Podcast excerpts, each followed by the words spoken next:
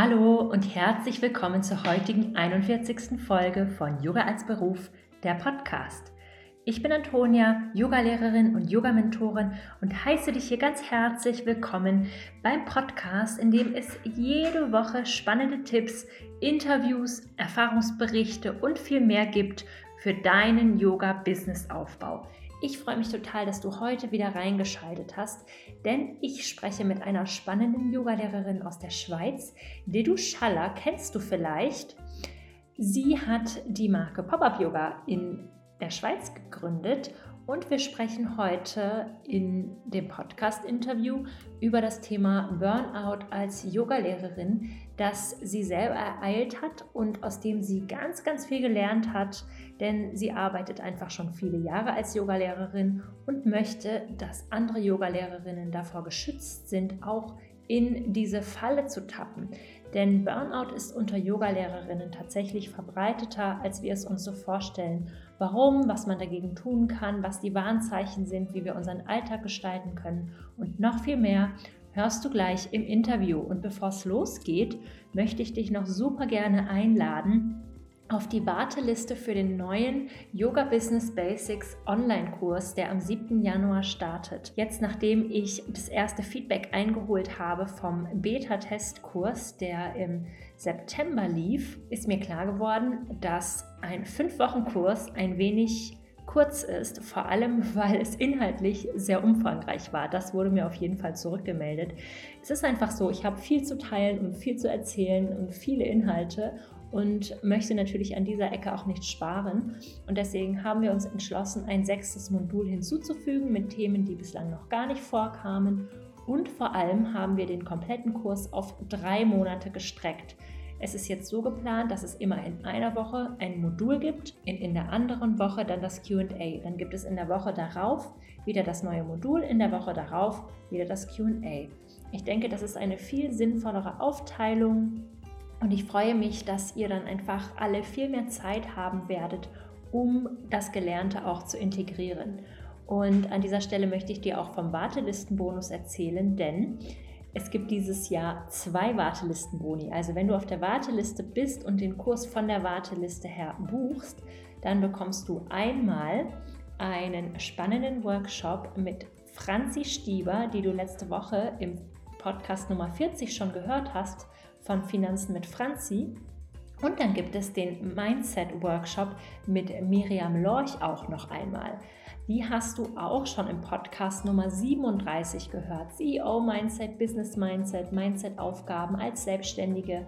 All das ähm, kommt in dieser Podcast-Folge vor und du wirst dann auch noch tief in das Thema mit ihr gemeinsam im Workshop einsteigen. Und wenn dir das alles zu lange dauert und du eigentlich nur lernen möchtest, wie du dich richtig selbstständig machen kannst, dann kannst du dich auch am 13. November noch für den Workshop Yoga als Beruf zweieinhalb Stunden alles online anmelden. Ich würde mich sehr freuen, wenn du dabei bist und wünsche dir jetzt ganz viel Spaß mit dieser Podcast-Folge mit der du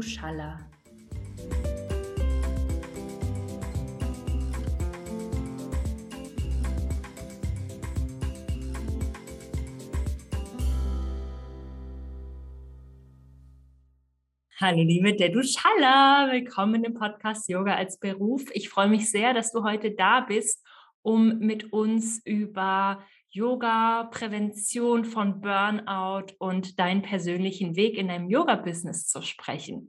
Ich habe gleich mal eine Frage zum Anfang und zwar, was machst du in deiner eigenen Yoga-Praxis momentan? Was bringt dir Wohlbefinden?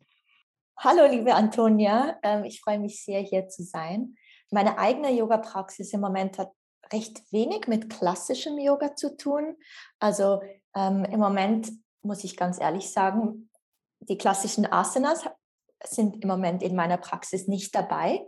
Tatsächlich ist es für mich im Moment enorm wichtig, mir Raum zu lassen, um eigentlich in die Meditation zu kommen.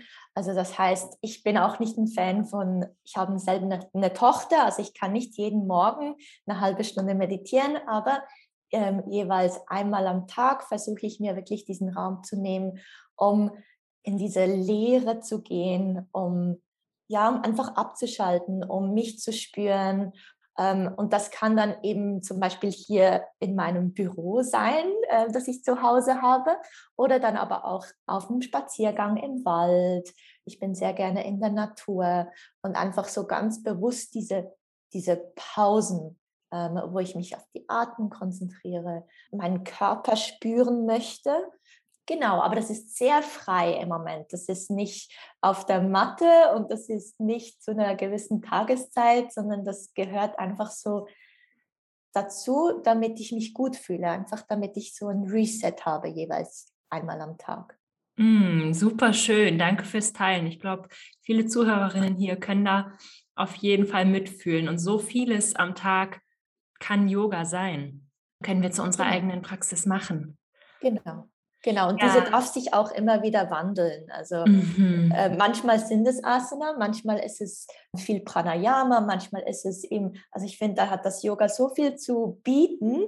Es muss eben nicht immer das Körperliche sein, aber ab und zu ist es das auch und dann tut es auch richtig gut. Das stimmt, das stimmt. Ja, erzähl doch mal, wer bist du, was machst du, wie sieht dein Yoga-Business momentan aus, wie bist du da hingekommen? Alles, was du mit uns teilen möchtest. Ja, sehr gerne. Bei mir hat also ich habe 2012 habe ich meine erste Yogalehrerausbildung gemacht und bin nach, danach zurück in die Schweiz gekommen. Das war in New York und, und habe da mein eigenes, meinen eigenen Yoga-Brand gegründet. Der hieß dazu mal Pop-up-Yoga, weil ich nicht genau wusste, ob ich in der Schweiz bleibe oder nicht. Und ich wollte wie auch das Yoga so ein bisschen raus in die richtige Welt bringen. Also mhm. ich wollte nicht unbedingt in einem Yoga-Studio unterrichten, sondern ich wollte Yoga zugänglich machen für, für alle. Mhm. Und genau, und da, wie gesagt, habe ich 2012 angefangen und das ist über die Jahre halt stark gewachsen. Man kennt das vielleicht selber. Am Anfang ist es eine Stunde die Woche und dann sind es zwei und dann vielleicht drei und dann kommt noch mehr dazu und vielleicht jemand, ähm, den man dann privat unterstützt, also so ein One-on-One. -on -One. Und so ist es dann über die Jahre gewachsen. Ich habe begonnen, Ausbildungen anzubieten, Yogalehrerausbildungen, später auch noch Weiterbildungen, habe äh, Teachers aus der ganzen Welt eingeladen, Retreats gemacht, äh, Corporate Yoga Events, Seminare. Also ich sage jeweils, es gibt nichts im Yoga, das ich nicht schon gemacht habe. Und ja, habe mir da während knapp neun Jahren ein Yoga-Brand und ein Yoga-Business aufgebaut und hatte da in den Peak-Zeiten hatte ich ein Team von etwa neun Yoga-Lehrern. Und ja, da habe ich einige Erfahrungen gesammelt, ähm, was, es da, was es eigentlich so bedeutet, so ein Business aufzubauen und habe da auch sehr viel persönlich draus gezogen und persönliche Erfahrungen gemacht, die ich nun so jetzt teile, weil dieses Unternehmen, das, das ich aufgebaut habe, habe ich eigentlich letztes Jahr mehr oder weniger geschlossen und konzentriere mich jetzt eigentlich mehr darauf, Yoga-Lehrer zu ähm, coachen und ihnen, ihnen in ihrem Business zu helfen und eben auch aus dieser Erfahrung zu schöpfen, die ich während den letzten neun Jahren gemacht habe. Genau, und habe da so meine Themen, die, die mir sehr am Herzen liegen.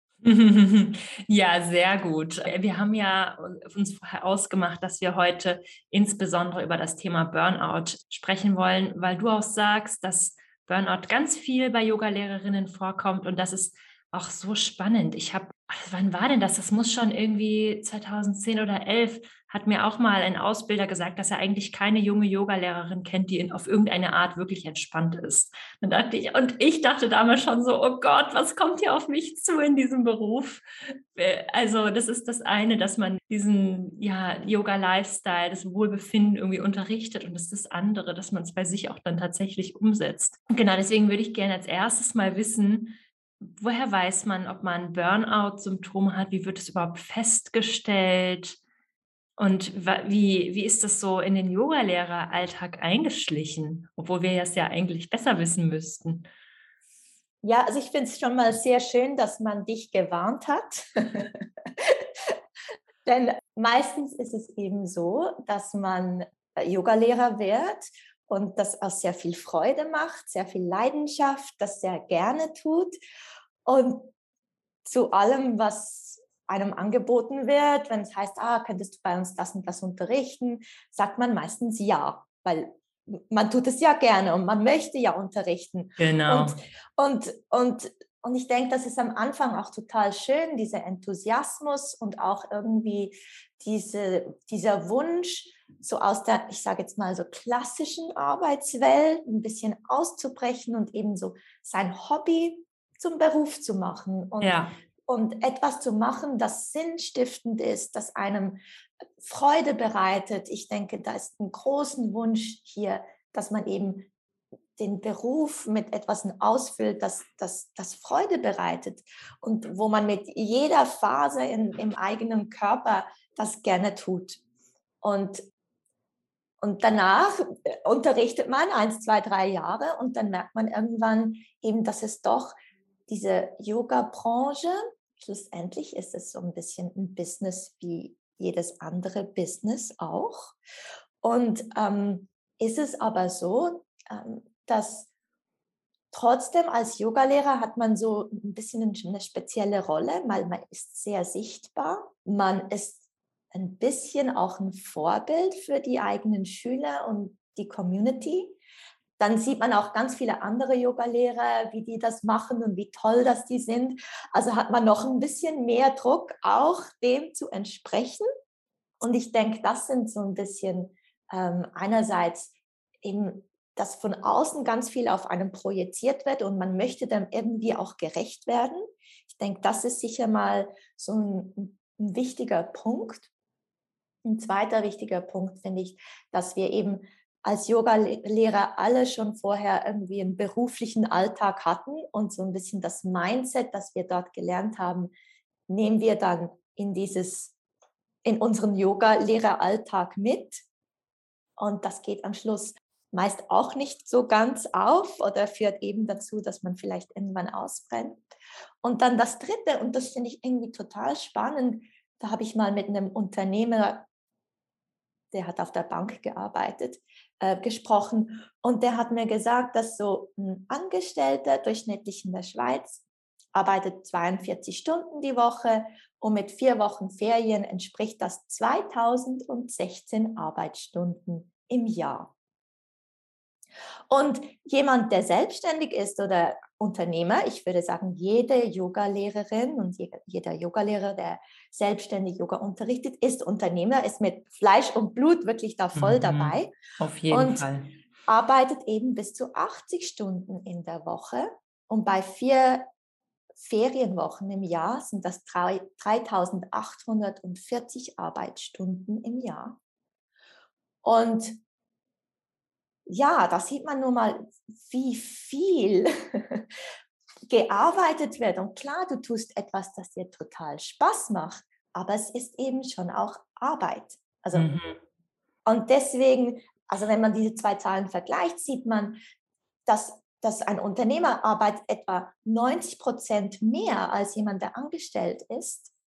Und und wenn man sich dann diese vier Wochen Ferien nicht gönnt, also eigentlich sollten wir uns viel mehr Auszeit mhm. nehmen, damit das irgendwie im Verhältnis steht. Und ich denke, das ist ein anderer Punkt, der eben ähm, ein großes Thema ist, weil man macht gerne, was man tut, man macht es aus voller Leidenschaft, man die, die, die Stunden verfliegen nur so, wenn man ähm, eine Stunde vorbereitet oder man organisiert irgendwie einen nächsten Workshop und man recherchiert für diesen Workshop und dann, also da kommen so viele Arbeitsstunden dazu und dass man dann, vielleicht gönnt man sich einen freien Tag in der Woche, vielleicht zwei, mhm. vielleicht keinen, vielleicht zwei freie Nachmittage, mhm. ähm, dass man sich einfach auch bewusst ist, dass man halt wirklich viel arbeitet und deswegen, wenn man sich da nicht die nötigen Pausen gönnt,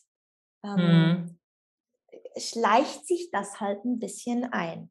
Also wir haben, ja, wir haben wirklich so verschiedene, sage ich jetzt mal, Themen, die dazu führen, dass wir, dass sich dieses, ich sage jetzt, dass sich dieses Burnout so ein bisschen einschleichen kann. Mhm. Und was ich auch noch spannend finde, ist eigentlich, ja, was ist denn dieses Burnout genau? Was sind denn diese Symptome genau? Mhm. Ähm, weil da, obwohl, muss man sagen, wenn du Yoga Teacher Burnout auf Google eingibst, dann findest du irgendwie 11 Millionen Treffer. Also es ist ein Thema. Okay. Wow. Aber mir wurde das in keinem Teacher Training wurde mir das gesagt. Ähm, ich, ich hatte gar keine Referenz, dass das überhaupt irgendwie passieren könnte. Also ich, hab da, ich hatte da gar kein mhm. Bewusstsein, mhm. dass sich sowas einschleichen könnte. Also es ist, bei mir war das noch spannend. Also ich habe das wirklich, ich würde sagen, während sicher zwei oder drei Jahren habe ich mich habe ich mich immer wieder total erschöpft gefühlt. Ähm, ich ich ähm, war uninspiriert und eben, wie gesagt, ich, ich habe meinen Job geliebt. Ich, ich, hm. ich, ich, war Yogalehrerin 100 Prozent und, und hatte total Spaß und meine Community war mir total wichtig. Und, und trotzdem, wenn ich nach Hause kam, war ich erschöpft. Trotzdem, nachdem ich ein ganzes Wochenende ein Teacher Training unterrichtet hatte, war ich zwei Tage auf der Couch und konnte mich nicht mehr bewegen. Also ich war körperlich war ich war ich erschöpft. Ich war aber auch mental erschöpft. Das heißt, es ist ein anderes Zeichen eigentlich, wenn du merkst, dass du echt genervt bist ab gewissen E-Mails, die du bekommst und da nicht mehr du diese Gelassenheit hast ja. und zu sagen, ah, okay, weißt du was, ja. Und wenn du genügend, ich sage jetzt mal, Reserve hast, wenn hm. du genügend Schlaf hast, wenn du genügend so in der Ausgeglichenheit bist, dann irgendwie eine E-Mail, das kannst du gut verkraften. Aber mhm. wenn du eben schon ein bisschen an deinem Limit bist und dann kommt noch irgendwie so eine, oh, meinem Hund geht schlecht, ähm, ich kann heute den Workshop nicht besuchen, kann ich äh, das ganze Kursgeld bitte zurückhaben und, da, da, da. und ich mhm. weiß auch, mhm. dann triggert dich das halt total, weil du denkst, hey, ich habe da so viel Zeit und Energie in diesen Workshop gesteckt und hm, ja, da kommen dann all diese Ausreden und, und ich denke, das ist ein anderes Thema, dass man halt ja auf, auf, auf gewisse Dinge, die dann auf einem zukommen, bei mir waren es ganz oft, weil es die E-Mails, halt wirklich genervt reagiert, obwohl man ja eigentlich, wie gesagt, die Leute, die zu einem ins Yoga kommen, man, man mag die ja total. Also ja. man hat ja total Freude an diesen Menschen, ähm, die man da begleiten darf übers Yoga. Und trotzdem ist da so kein Raum mehr, für, hm. um diese Freude irgendwie mitzuteilen. Ja.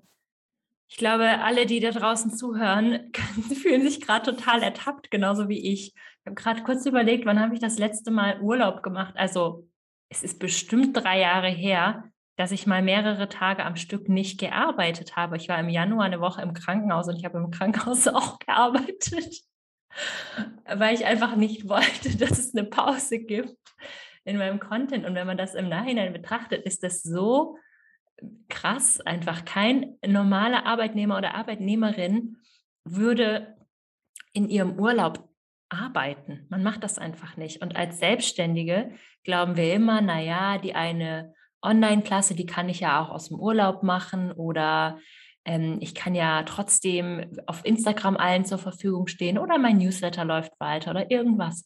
Aber diese Zeit, mal mehrere Tage oder sogar Wochen am Stück frei zu haben, um auch wieder in diese Kreativität zu kommen und um sich auch wirklich wieder aufzufüllen, ich glaube, das nehmen sich die wenigsten. Und ich meine, selbst wenn man jetzt mal sagt, okay, 20 Tage Urlaub pro Jahr, glaube ich nicht, dass die meisten Yoga-Lehrerinnen sich das nehmen. Also sagen wir mal viermal eine Woche oder so. Das nicht in meiner Erfahrung auf jeden Fall. Mhm. Vielleicht diejenigen, die Kinder haben, gezwungenermaßen, weil sie in ihren Schulferien die Kinder betreuen müssen. Aber das ist natürlich auch nicht gerade erholsam, nehme ich mal an. Ich habe kein Kind. Vielleicht ist das auch total entspannt, aber stelle ich mir jetzt nicht als den erholsamsten Urlaub tatsächlich vor. Oder ähm, je nachdem, junge Yogalehrer machen dann, veranstalten einen Yoga-Retreat und denken sich, ja, das ist dann auch ein bisschen auch meine, meine Freizeit. Und dabei ja. ist so ein Retreat eine Riesensache und, und ja, brauchst du dann auch sicher auch wieder zwei Wochen Urlaub. Ja.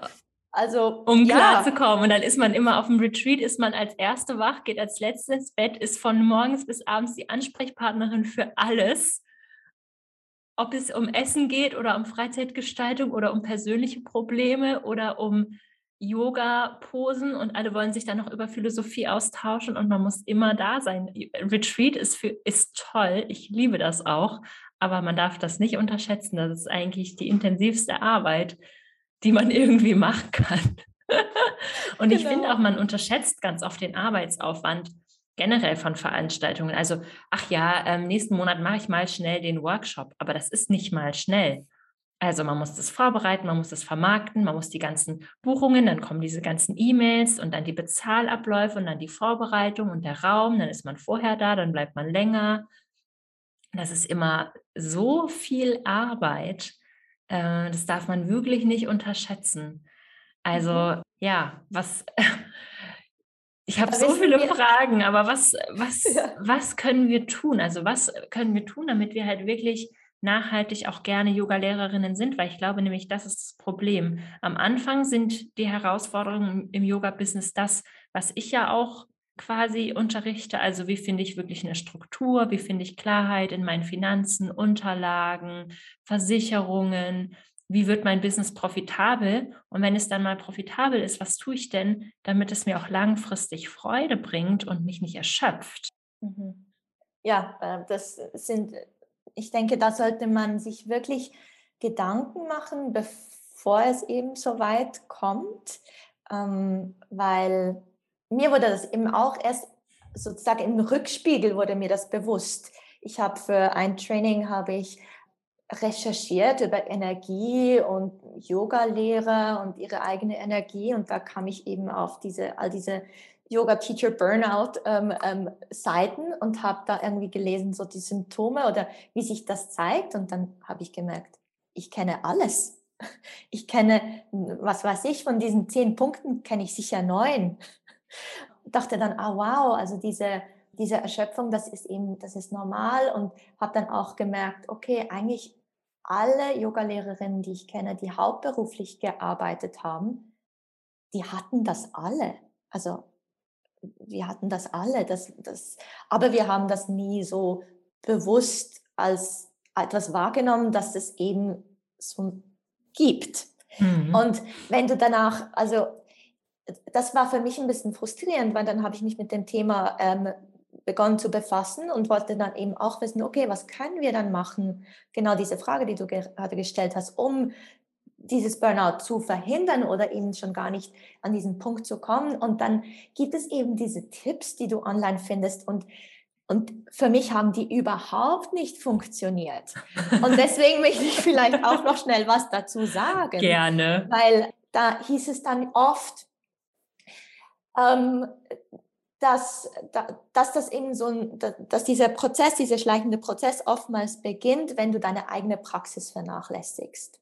Mhm. Das hat mich hm, aus verschiedenen Gründen hat mich das ein bisschen getriggert, weil ich finde, ähm, man muss wirklich auch wissen als Yogalehrer, wenn du deine eigene Praxis machst, für mich war es immer enorm schwierig, die zu machen, ohne dabei zu denken, oh, das könnte ich so unterrichten. Oh, dieser Übergang, den ich soeben mhm. gemacht habe, der ist total toll, den muss ich mir aufschreiben. Oder irgendwie, ähm, ah, das, das würde eigentlich noch vom Thema in meine nächste Stunde passen. Und meine eigene Praxis so zu gestalten, dass es wirklich meine eigene Praxis war und nichts mit meiner nächsten Stunde zu tun hatte, das war für mich enorm herausfordernd. Also meine Praxis, ganz ehrlich, war meistens die Vorbereitung für meine nächsten Yoga-Stunden. Weil mhm. wenn du irgendwie, ähm, ich sage jetzt mal, irgendwie 15 Stunden die Woche oder so unterrichtest, dann ja, dann bist du eben auch recht am Vorbereiten und, und danach noch extra noch Zeit für dich nehmen. Also in deiner Praxis, das fand ich immer so ein bisschen schwierig. Also meine Yoga-Praxis, so meine Asana-Praxis, die war für mich schon auch, die gehörte zu meinem Job dazu. Mhm. Das war nicht meine Praxis, also wo ich meine Energie total aufladen konnte und so total wieder zu mir finden konnte. Nein, also ich habe meine Praxis gemacht, aber immer auch auf den Hinblick, tolle Sachen, die ich dann in meiner Praxis wieder entdeckt habe, diese weiterzugeben. Also ich finde ganz ehrlich, und da, und da bestehen auch so viele Schuldgefühle, sehe ich immer wieder bei Yogalehrern, die, das, die denken, oh, meine Praxis sollte so und so lange sein oder so und so eine Tiefe haben und dann hat sie das nicht oder sie hat nicht diese mhm. Konsistenz, fühlt man sich schlecht, hat man all die Schuldgefühle und so weiter und dann wird es so ein Riesenthema und deswegen finde ich ganz ehrlich nicht, dass es mit der eigenen Praxis was zu tun hat.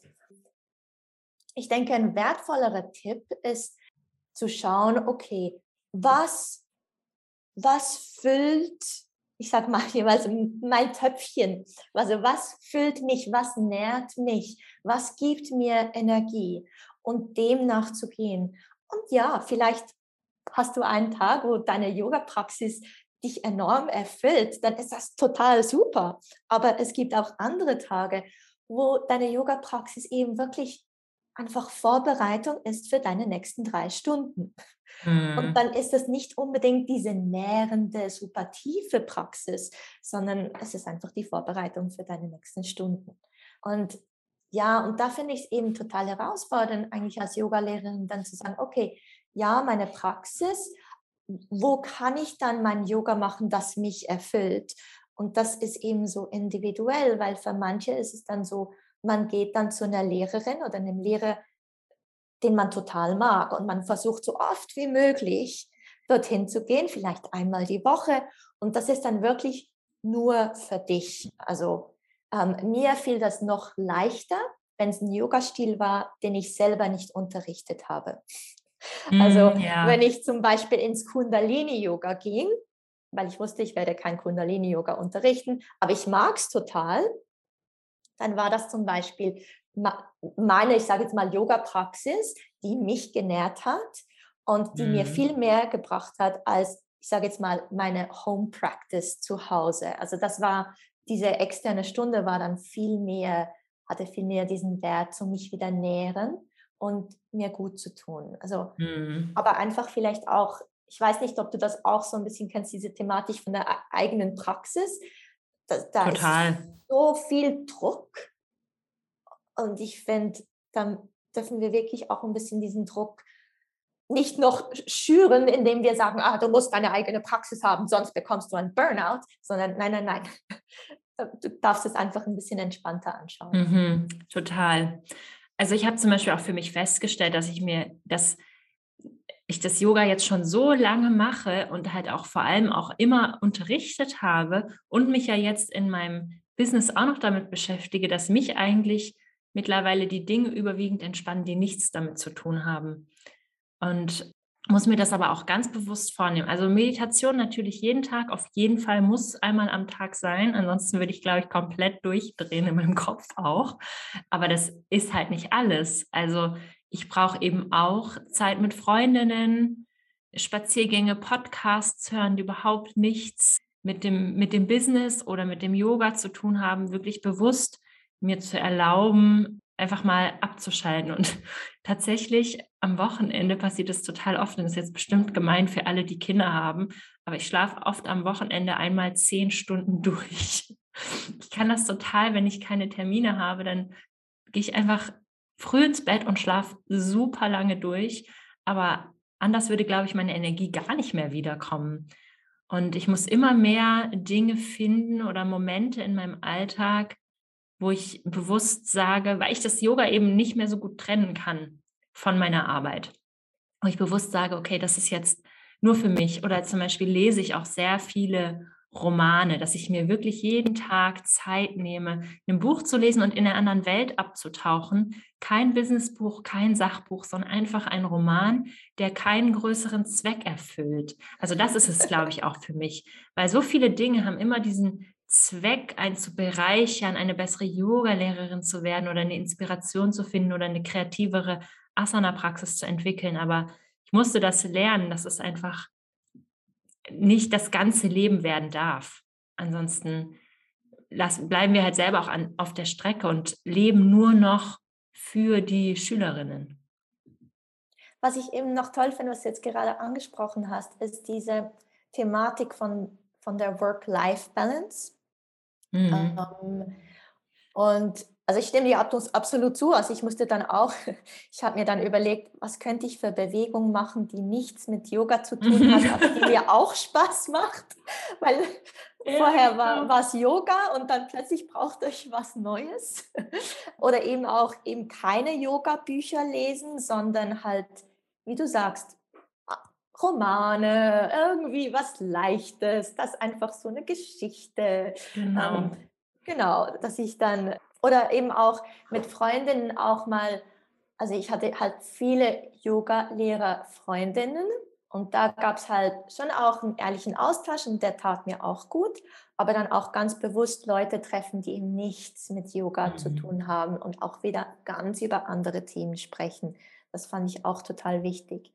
Und eben diese Work-Life-Balance, ich denke, also ich mag das Wort überhaupt nicht, weil es, es suggeriert, dass wir einerseits die Arbeit haben und dann haben wir unser Leben, also unsere Freizeit. Und das sind zwei verschiedene Dinge. Mhm. Und ich mhm. denke, diese Work-Life-Balance, die macht Sinn im Kontext von, ich sage jetzt mal, vielleicht unseren Großeltern. Ähm, die haben nämlich ganz, ganz hart gearbeitet, damit sie ein bisschen freie Zeit hatten oder damit sie sich ein bisschen freie Zeit leisten konnten und, und diese Dinge, die sie, diese freie Zeit ermöglicht haben.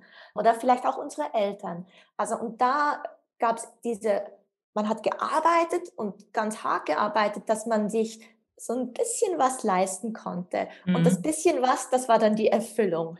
Ja. Aber jetzt, und ich denke, wir tendieren immer mehr in diese Richtung, dass wir eben diese Erfüllung in unserem beruflichen haben möchten, also in unserem mhm. beruflichen Alltag haben möchten.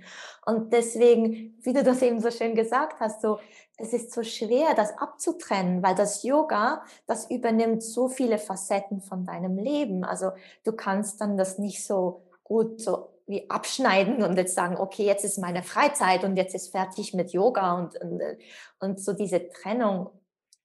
Ich denke, da müssen wir ein bisschen in ein Umdenken kommen, weil schlussendlich so das klassische Szenario ist, dass ich eine Massage buche die tut mir total gut. Eben, ich bin ein bisschen körperlich, das merke ich ein bisschen. Ich habe, was weiß ich, irgendwie ein paar Sachen vorgezeigt, die äh, habe das nicht aufgewärmt gemacht und ähm, habe da ein bisschen zu viel unterrichtet und so weiter. Spüre das in meinem Körper und dann, dann gehe ich in eine Massage. Ja, ist dann diese Massage Freizeit? Gehört jetzt in das Thema Life? Mhm. Oder ist das Thema Work? Oder macht sie mich nur wieder fit, damit ich wieder in demselben Tempo und Pensum weiter unterrichten kann?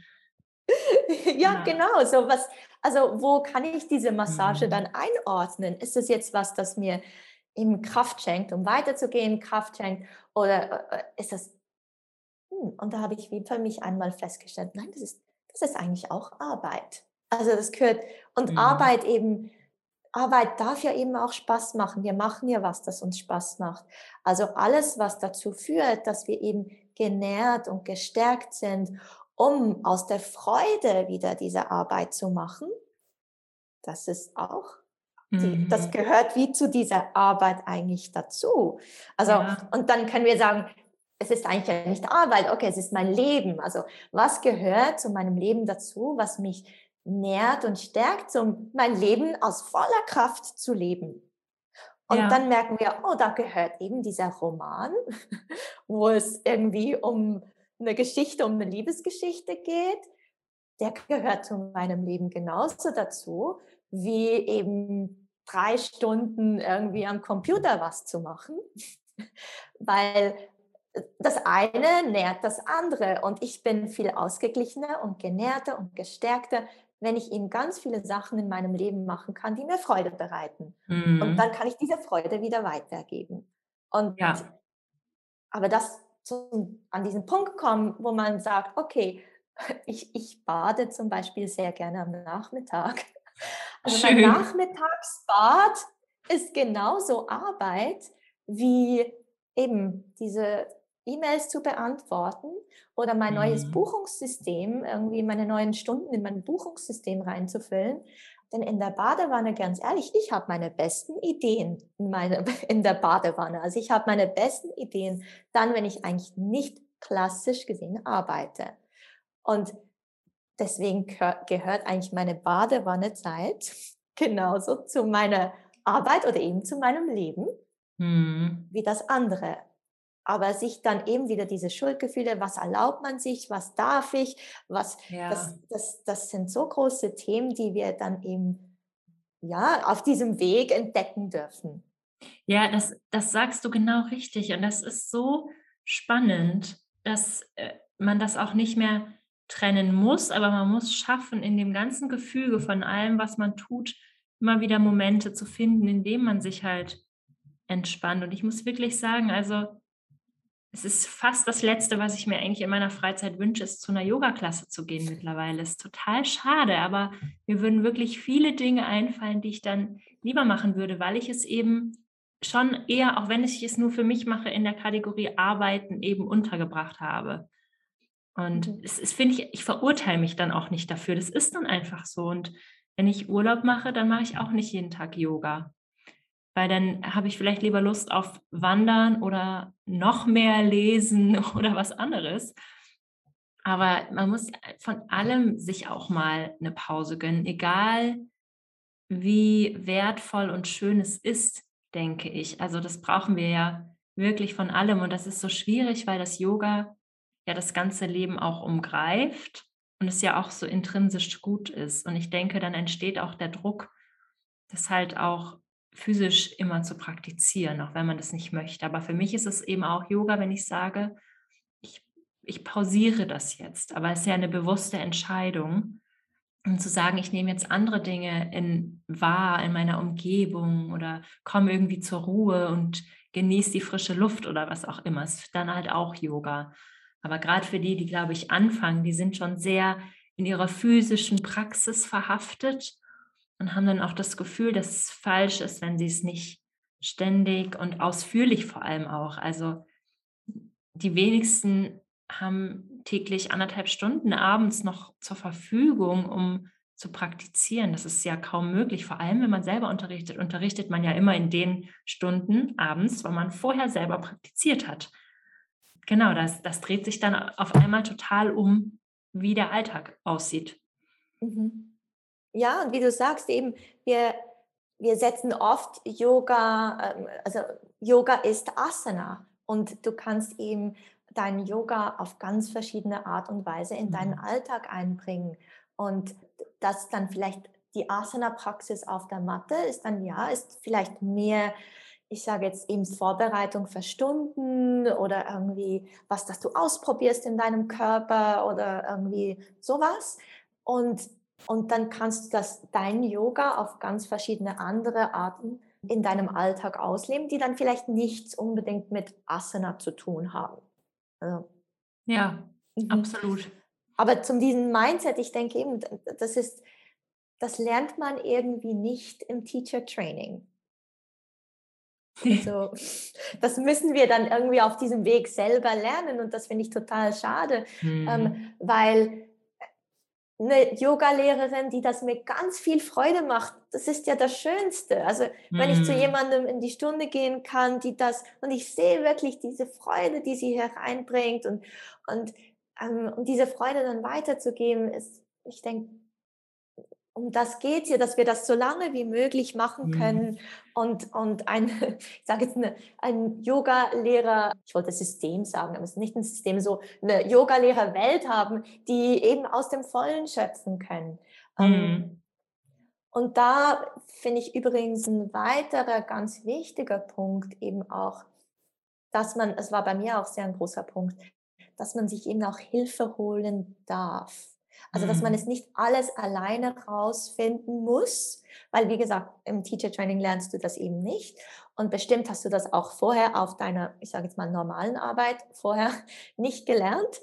Ähm, dann musst du dir das alles selber beibringen und und das ist auch, das ist recht anstrengend. Ich sage jeweils, du kannst zwar alles selber lernen, es dauert einfach länger und es braucht auch mehr Energie, aber sich auch mal zu überlegen, okay, in meinem Alltag als Yogalehrerin gebe ich sehr viel. Also ich gebe sehr viel Energie. Ja, wo, wo bekomme ich dann meine, also ja. wer gibt mir? wo, wo, bekommt, wo ist mein Support System? Das, wo ich mal einfach empfangen darf, mhm. bevor ich es wieder weitergebe.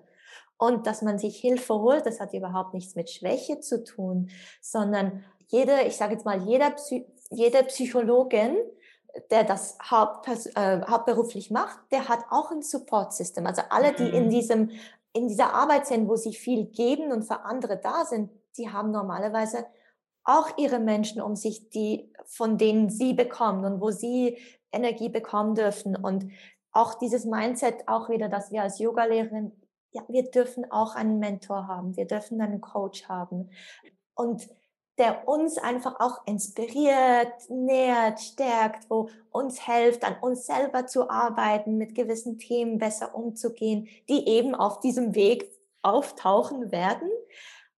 Und wie gesagt, das hat nicht mit Schwäche zu tun, das hat wirklich zu tun damit, dass wir eben das ganze Leben irgendwo durch diese Berufung auch integrieren wollen und Themen, die da hochkommen, das sind meistens eben auch persönliche Themen, die, die zu deinem Weg gehören. Und das ist einfach einfacher, wenn, wenn du das dann mit jemandem sozusagen ja, besprechen kannst oder dir Tipps holen kannst. Also wenn du das alles, du musst es nicht alles alleine können. Das finde ja. ich auch ganz wichtig.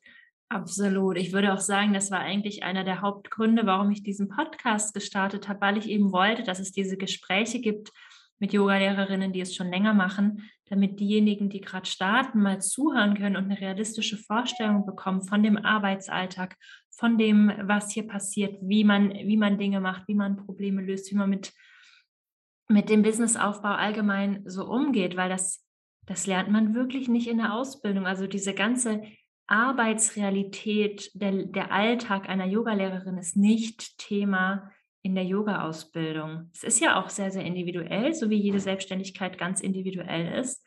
Mhm. Aber es ist schön, wenn man dann ein bisschen Inspiration bekommt und das mal von anderen hört. Ich habe noch eine Frage dazu. Und zwar, denkst du, es gibt auch so ein strukturelles Problem dahinter, warum jetzt gerade Yoga-Lehrerinnen so vom Burnout und den Symptomen betroffen sind? Also generell ist es so, dass ähm, es gab so eine Studie 2017 in den USA, wo sie generell, äh, es ging um Lehrer, also den Beruf mhm. Lehrer ganz generell. Und da war es tatsächlich so, dass 61 Prozent fühlten sich enorm unter Stress oder haben an chronischem Stress geleidet und davon 58 Prozent haben gesagt, dass es selbst ihre so Mental Health beeinflusst, also ihre ja. geistige Gesundheit, sage ich jetzt mal. Ja.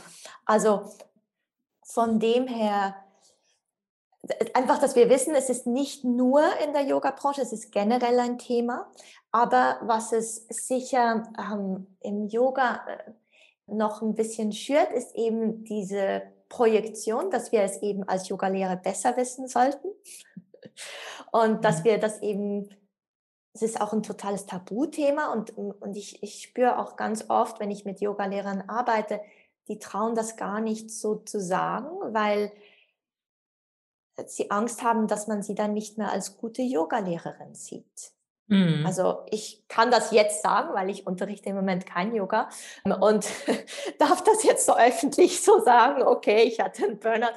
Aber ähm, ganz viele, die halt da mittendrin sind, die haben das Gefühl, sie, man würde sie dann weniger als gute Yogalehrerin sehen, wenn sie ja. zugeben, dass sie sich eben auch erschöpft fühlen und dass sie auch mit diesen Themen in Berührung kommen.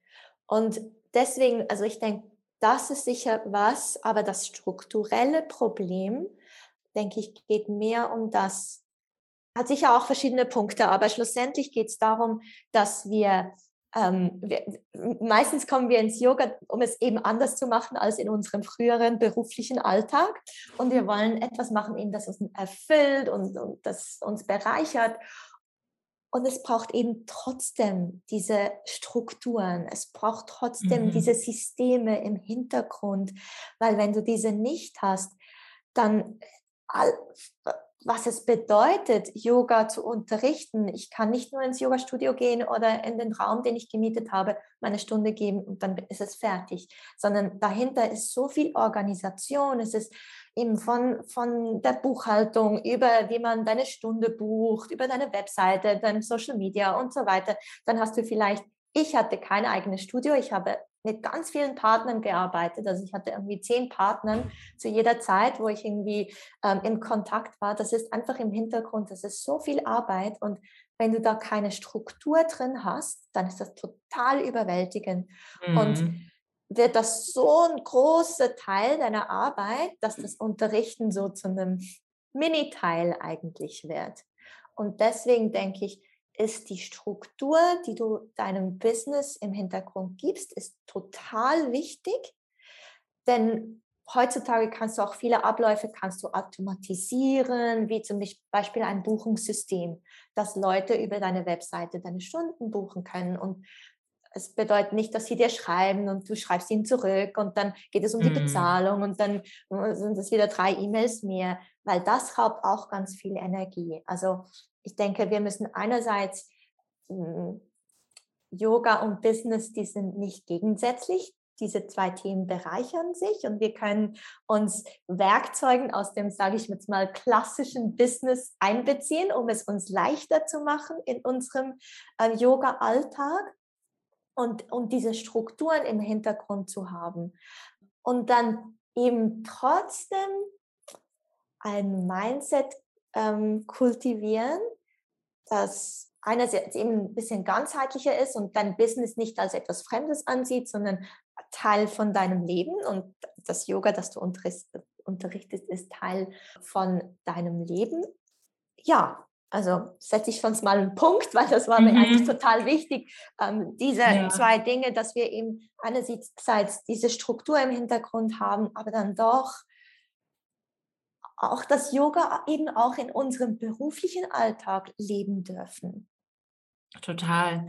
Ich finde, da schließt sich auch so wieder ein bisschen der Kreis zu dem, was du am Anfang gesagt hast, dass wir Yogalehrerinnen oft so im Mittelpunkt stehen und sehr sichtbar sind und natürlich äh, wir es uns eigentlich nicht erlauben können, mal eine schlechte Yogastunde zu unterrichten. Jemand, der aber im Büro sitzt, hat eine produktive Stunde am Tag, eine unproduktive Stunde am Tag.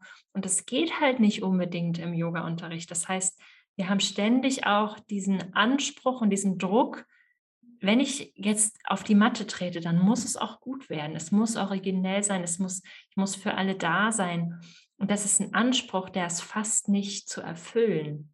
Mhm. Also wir schlüpfen dann halt auch wieder in diese Rolle als Yogalehrerin und dafür darf man sich nicht verurteilen, dass man nicht in jedem Moment dann auch hundertprozentig authentisch ist und wirklich auch wieder und wieder und wieder für die, manche unterrichten ja wirklich auch viele Stunden pro Tag, für die genau. fünfte Stunde am Tag auch noch dieselbe Energie hat für die, wie für die erste.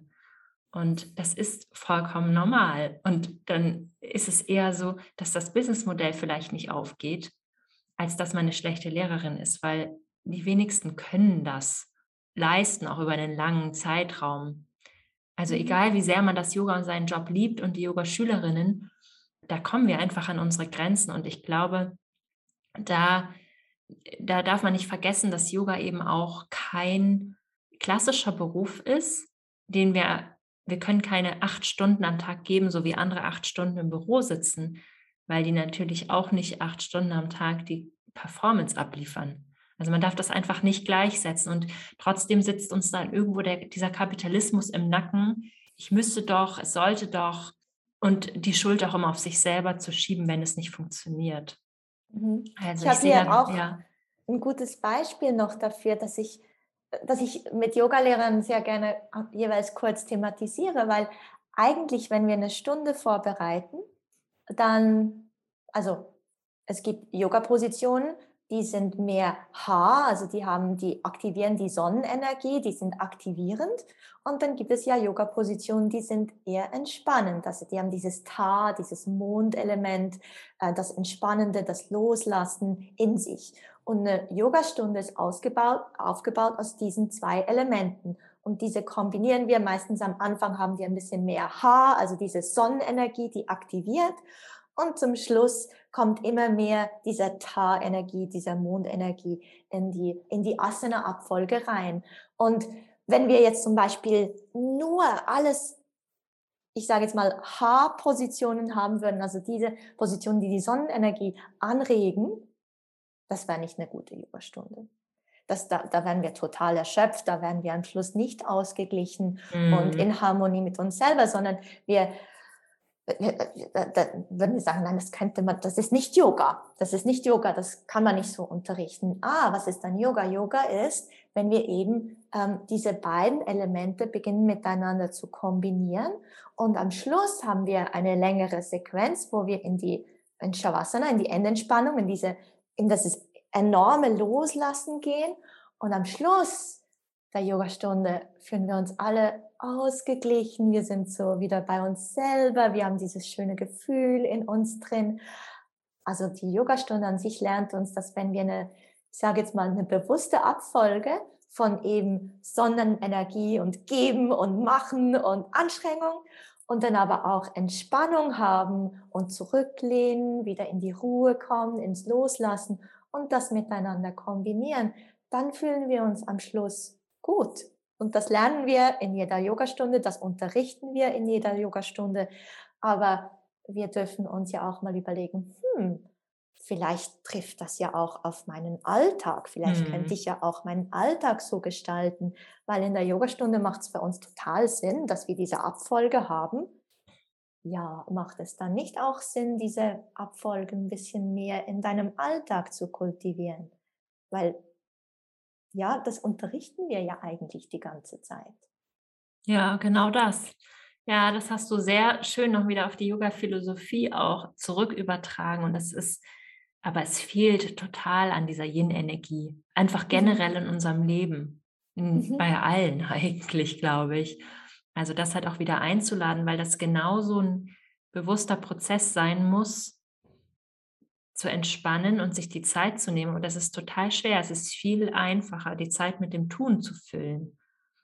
Ja, es liegt uns viel mehr oder den meisten von uns wahrscheinlich im Tun zu sein und irgendwie mhm. zu machen und zu ja, ja. Ähm, und zu rennen und zu äh, und anderen irgendwie zu helfen und äh, das ist viel natürlicher für viele von uns.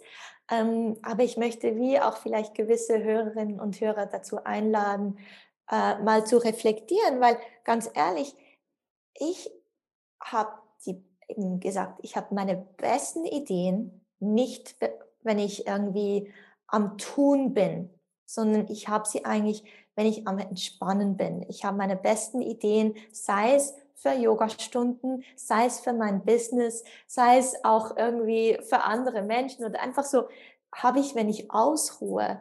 Und ähm, ich denke, wir wir, wir denken oft, Ausruhen ist ähm, unproduktiv, ist, mhm. ja, ist total negativ behaftet irgendwie, äh, ist faul vielleicht sogar mhm. noch. Wenn ich nichts ja. tue, bin ich faul. Aber eigentlich, wenn du eben in dieser Yin-Energie bist oder in dieser Mondenergie, bist du ja empfangend.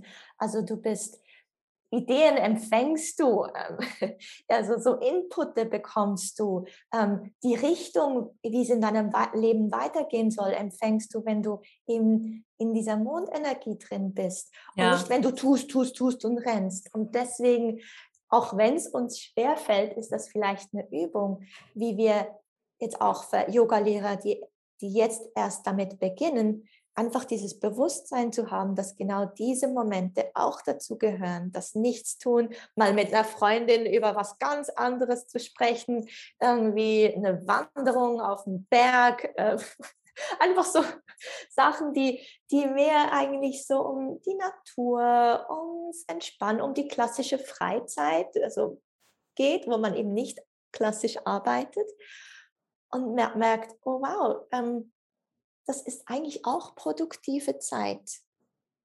Ja, total. Und der, der Anspruch ist ja auch schon total fragwürdig.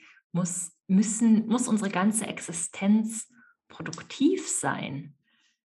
Also ja, es ist dann natürlich produktiv in dem Sinne, dass wir unsere Batterien wieder aufladen es ist, es ist echt nicht so einfach, da die Balance zu finden. was ich vielen Yoga-Lehrerinnen immer sage, die auch sehr zum Beispiel ihre Instagram-Community aufbauen wollen.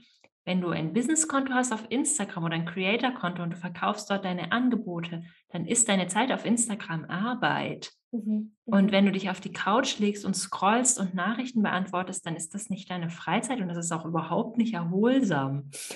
Also ähm, das, man muss es dann wirklich nochmal schauen, vielleicht auch eine Liste machen, was sind eigentlich alles Arbeitsbereiche in meinem Business neben dem Unterrichten. Rechnungen schreiben, das Koordinieren, die E-Mails, das Instagram, Newsletter, alle möglichen Sachen, das Netzwerken.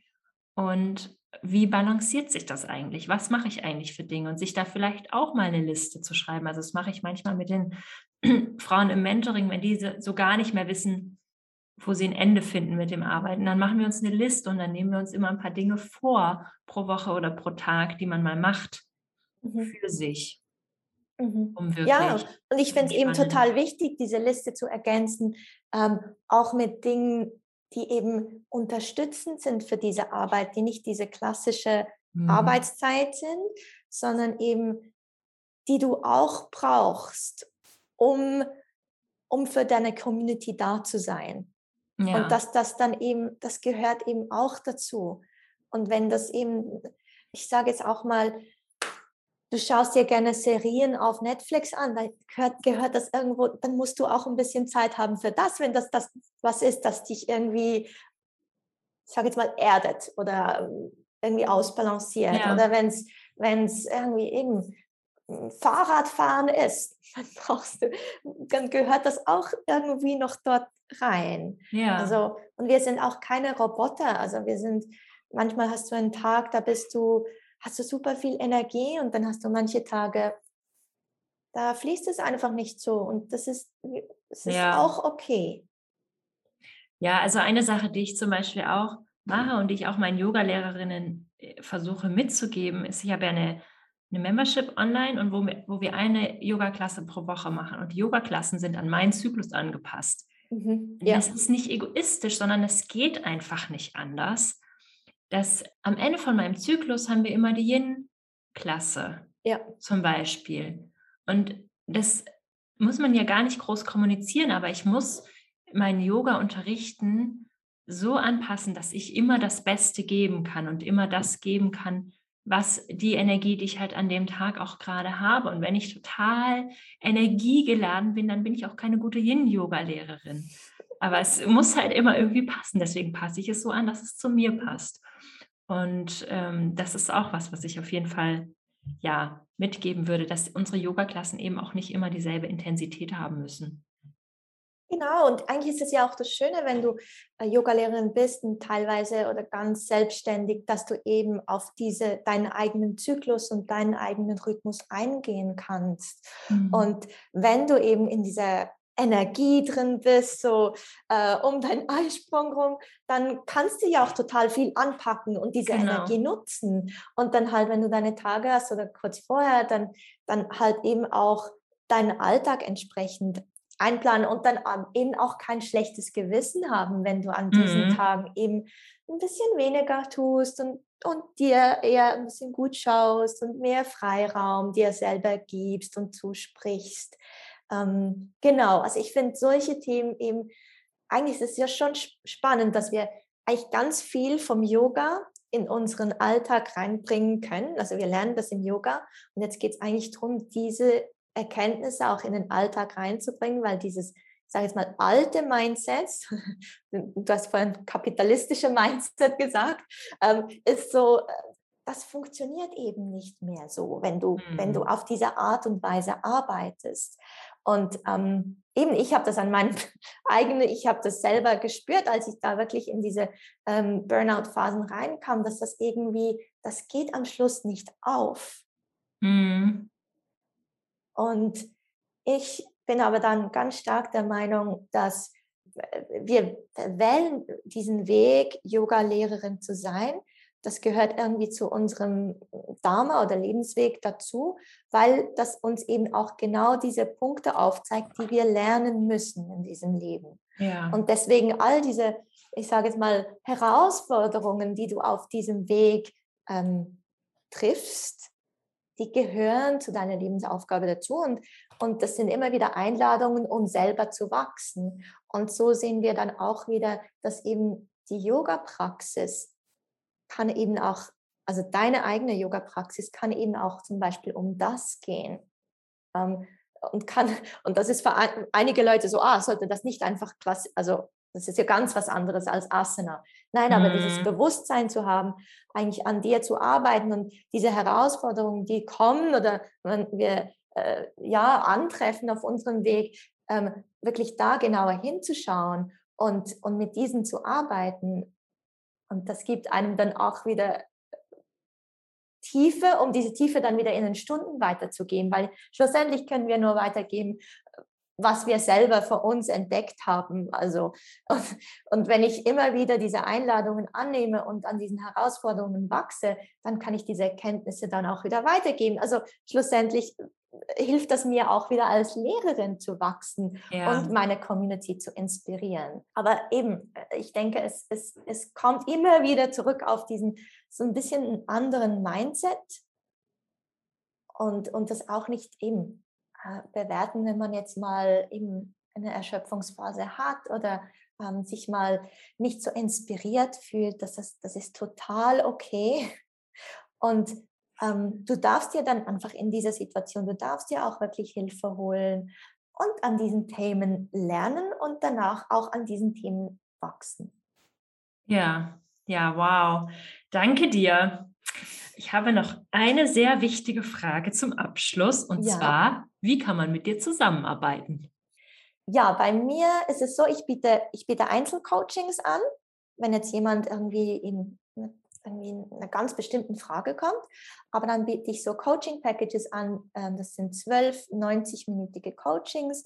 Und da entweder gehen wir mehr aufs Thema Business ein oder wir gehen mehr aufs Thema, ich nenne das Soul Nourishment ein. Also alles, was deine Seele nährt, um eben genährt und gestärkt zu bleiben als Yogalehrerin. Und meistens, ganz ehrlich, ist es äh, kommen diese zwei Themen zusammen, weil eben es braucht die Struktur im Hintergrund, also es braucht ja. einen gewissen Aufbau und dann braucht es eben auch dieses Mindset oder diesen Mindshift und das Bewusstsein, okay, was nährt mich?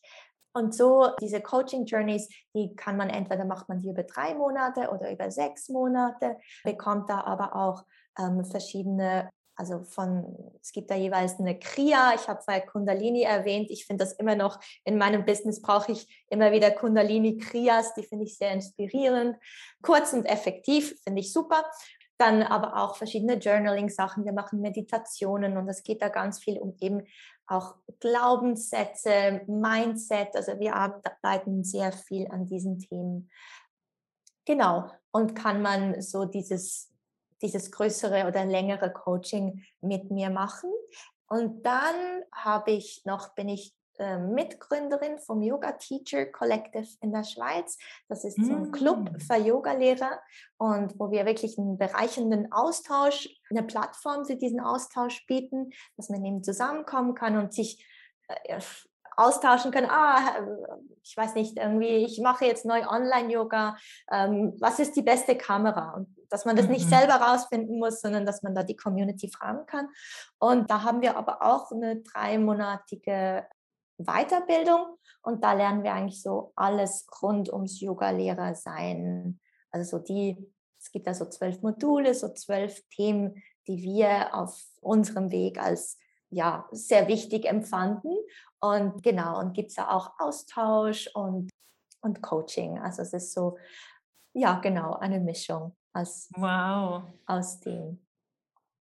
Super schön. Danke dir fürs Teilen. Ich glaube, wir könnten noch zwei Stunden weiterreden. ja. Also genau, ich verlinke deine Sachen auf jeden Fall in den Show Notes, dann können alle die finden.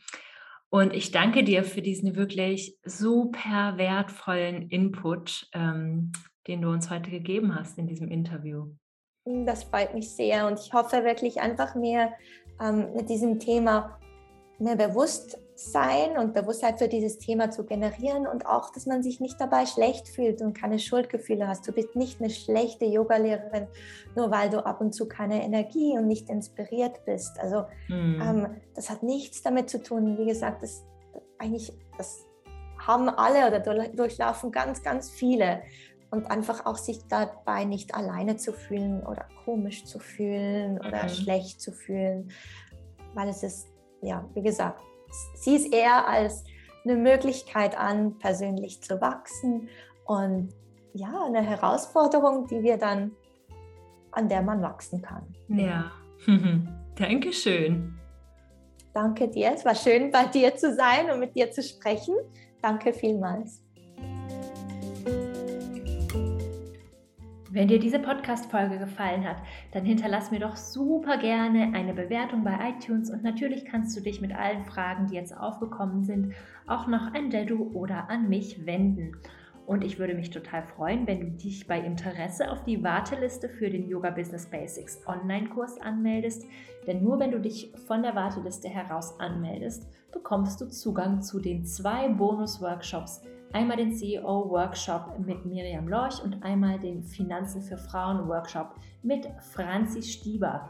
Und das wird im Gesamtpaket wirklich die absolute solide Grundlage für deinen Yoga-Business-Aufbau sein. Und ich freue mich jetzt schon so wahnsinnig, dass wir am 7. Januar alle gemeinsam durchstarten können. Bis dahin wünsche ich dir einen Happy Yoga Business Aufbau. Deine Antonia.